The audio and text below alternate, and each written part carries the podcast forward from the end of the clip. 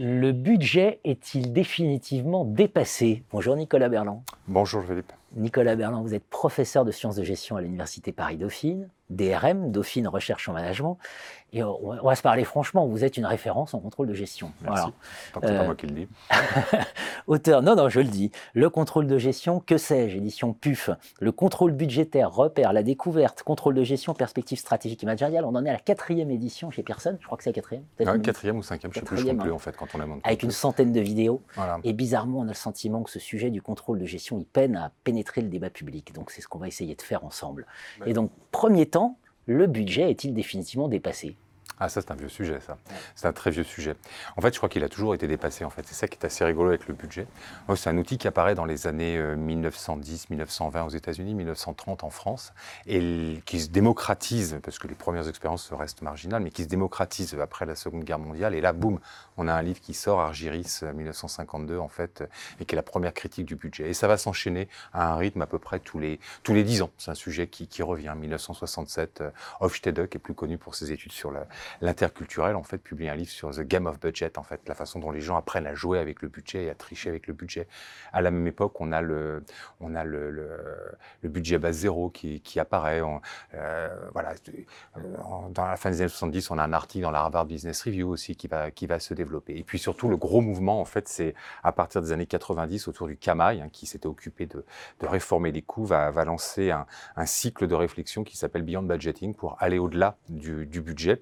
Et, euh, et, en fait, on pourrait, bon, ça, ça, a connu son apogée au début des années, euh, des années 2000, donc on pourrait se dire que ça y est, c'est fini. En fait, c'est un thème qui revient euh, régulièrement à, Financium, qui est le, le, le, colloque, on va dire ça comme ça, de la DFCG, l'association des, directeurs financiers et contrôleurs de gestion. En novembre dernier, on avait encore une, petite table ronde en fait sur le budget avec des, des, des, entreprises qui veulent supprimer le budget. En fait, elle est grande. Hein. Là, je crois qu'il y avait Danone qui, qui témoignait. Enfin, en tout cas, elle fait partie des, entreprises qui, qui se posent des questions et, et bien d'autres euh, aujourd'hui. Alors, les critiques, c'est ça. Enfin, ah, les critiques et les critiques, elles sont. Euh, bah, il y, y, en a plusieurs. Il y a tout un tas de critiques qui sont liées à, à l'outil lui-même, qui ont été qui ont été développés en fait euh, à, abondamment. Euh, moi, je vais me focaliser sur d'autres critiques. Promis, je pense qu'il y, y, a un côté amnésique en fait. La, la, la France et les managers, peut-être les managers, sont parfois fâchés avec leur histoire et ils ont tendance à imaginer que tout ce qui s'est passé il y a dix ans, en fait, bon, va appartient à de l'histoire ancienne. Il faut pas y revenir, pas regarder. Donc, on a ces critiques du budget qui ressortent assez régulièrement avec une une espèce espèce de totale amnésie financium dont je parlais à l'instant, en fait, ne fait pas du tout référence aux écrits euh, antérieurs. C'est peut-être un point fort d'ailleurs des, académiques par rapport aux praticiens, c'est de se poser des questions sur l'origine des pratiques.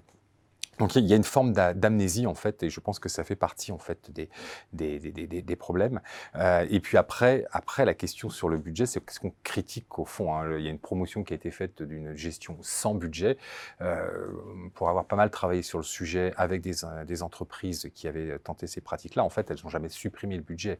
Elles ont réadapté le budget. En fait, elles se sont séparées d'une forme un peu caricaturale du, euh, du budget. Et je pense que derrière, il ne s'agit pas d'une crise du budget, de l'outil en tant que tel. Il y a plein de formes. Hein. Le rolling forecast en, en, est une, mais il y en a, il y en a encore d'autres. Euh, il y a plein de formes en fait euh, de budget qui, euh, qui, qui existent. Et ce qui est, en, ce qui est critiqué au fond, c'est plutôt le style de management. Mmh. Et, et, et, là, on vient de sortir un, dans, la, dans les collections, les grands auteurs en contrôle de gestion. On vient de sortir la deuxième édition. Et avec Samuel Sponem, euh, donc d'HEC Montréal, on a écrit un article en fait justement sur ces, cette histoire de la, de la, gestion sans budget avec les auteurs qui, qui l'ont promu.